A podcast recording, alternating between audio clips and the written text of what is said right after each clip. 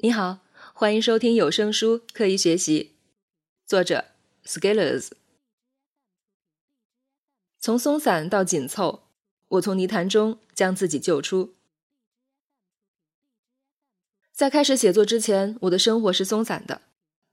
在学校的时候，衡量尺度单一，同学们年龄相仿，场景相似，上课做实验，找工作，写论文，就像爬梯子，知道梯子大概通向哪里。和其他人节奏大体一致，自己也会感到相对怡然自得。工作以后接触各色人等，不同年龄、身份、不同职业地位，在想着不同的问题，做着不同的事情，各有各的活法，各有各的生存之道。突然感觉像一滴水滴到了大海，大浪滔天，找不到北。在旁人来看，我还算有个不错的工作，应该走上了通往幸福的康庄大道。但是自己内心却充满矛盾，一方面想着工作了是不是可以多点安逸和享乐，不用像读书时那样辛苦；另外一方面看着偌大的社会对比微小的自己，又想着要做一些事情，不要虚度人生。这是内耗，也叫迷茫，没有清晰的价值观和目标，不敢取舍，既要光鲜亮丽的繁荣，又不愿意承受黑夜漫长的孤苦。只会陷入泥潭般的纠结。夜深人静打鸡血，浓度高，情绪盛，想要多努力。转眼天亮没起来，照样走老路。多做事只是一句空话。在焦虑中百无聊赖，于是奋力投入微博、朋友圈以及各路内容资讯，渴望新信息，喜欢小红点儿，时刻盯着微博更新，刷完就看朋友圈。刷完了一圈，微博又更新了，再来一轮。睡后早起，手机不离手，刷的时候不用脑，忘记看过的消息。每次受到新启发，发现原来自己早看过。特别渴望及时反馈，在社交媒体留言后，期待对方的回应。等待回应时，状态消沉，内心一直牵挂。而一旦小红点亮起，倍感精神，仿佛人生突然亮堂起来。无法长时间专注在一件事情上，走神反而成了强迫行为。做一件事没多久，内心按耐不住，拿起手机看看，遇到好玩的就有新想法，点开跟进，再点开一个，如此反复，就不知道自己在干什么了。上述行为累积到一定程度，内心的良知将我拉回，于是负面情绪发作，压力大，负罪感，自感浪费时间。上进心又开始发作，下决心打鸡血，删掉微博，关闭朋友圈，宣称自己要戒掉。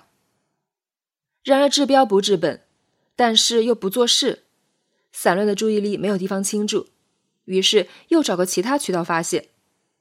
我关闭了微博和朋友圈，但是仍然手痒，只好开始跑到知乎、雪球等地方胡乱的闲逛了。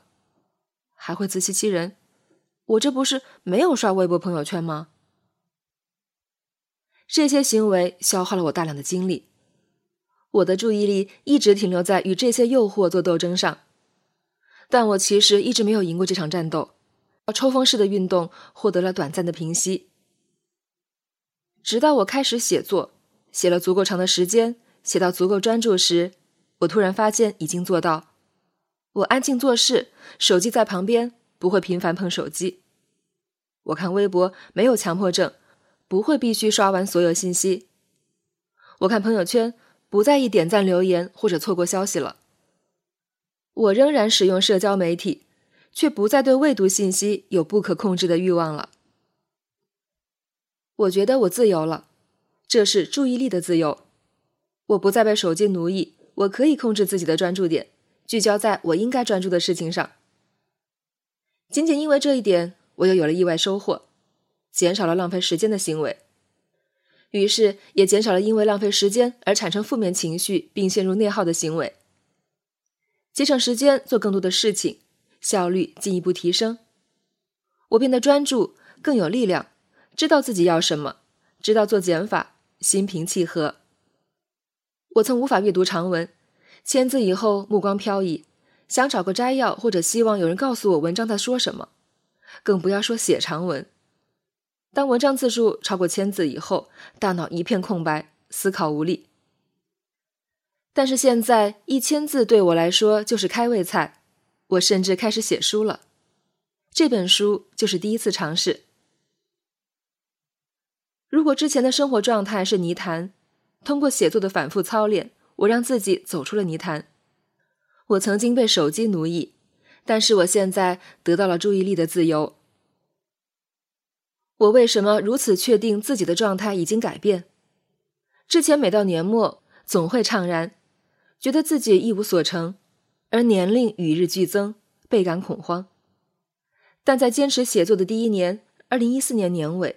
我看着累积的三十余万字文稿，竟然豁然开朗。面对时间的流逝，感到非常充实。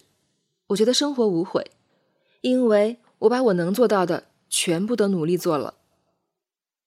我再也不怕自己马上就要三十岁了。